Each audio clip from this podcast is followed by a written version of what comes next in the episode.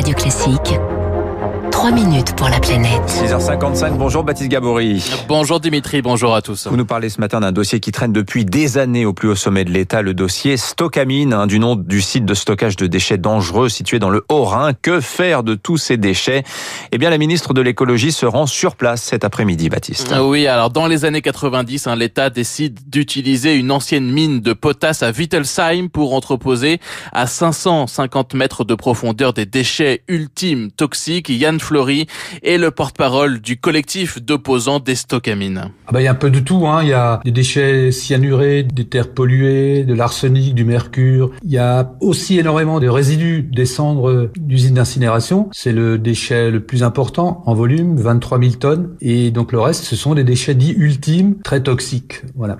Sauf que le projet tourne court, hein, puisqu'en 2002, tout est arrêté après un incendie dans une galerie souterraine. Entre-temps, 44 000 tonnes de déchets y ont été euh, stockés sous la forme de colis dans ce site situé. Et c'est là un élément essentiel du dossier, site situé à proximité immédiate de la nappe phréatique d'Alsace, la plus grande d'Europe. Plusieurs experts pointent du doigt une pollution inévitable. Il est évident que de les laisser au fond, on est sûr, quasiment sûr, qu'à terme, il y aura une pollution de la nappe phréatique. Cette nappe phréatique, c'est des milliards de mètres cubes d'eau qui stationnent dans la plaine du Rhin. C'est vital pour la région Alsace et pour toute la plaine du Rhin. Alors on ne connaît pas les délais, mais peu importe, c'est un risque inacceptable.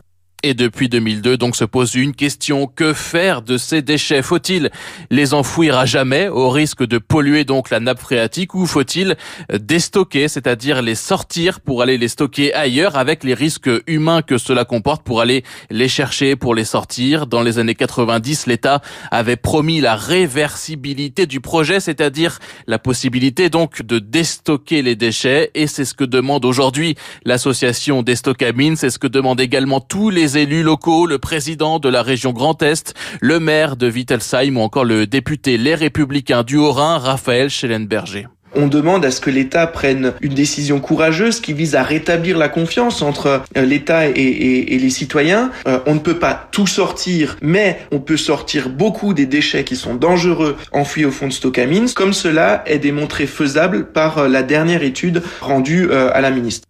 Six scénarios sont aujourd'hui sur la table. Cela va du confinement total du site jusqu'au déstockage de 100% des colis accessibles. Barbara Pompili va présenter cet après-midi ces six scénarios. Raphaël Schellenberger plaide, lui, pour sortir 25% des déchets de l'ancienne mine. Il y a une hypothèse qui aujourd'hui est faisable et crédible, qui permet de, sortir grosso modo 25% des déchets, des déchets, mais surtout ce qui est intéressant, c'est que ça sort plus de 50% des déchets chimiques. Parce que euh, dans les 40 000 tonnes de déchets qui sont stockés au fond, il y a aussi des déchets qui ne faut pas courir de risque à l'environnement s'ils restent au fond. Il faut absolument réaliser ce scénario. Et il y a désormais urgence, hein, car les toits de certaines galeries s'affaissent peu à peu. Le site sera inaccessible en 2027, selon le député Schellenberger. Baptiste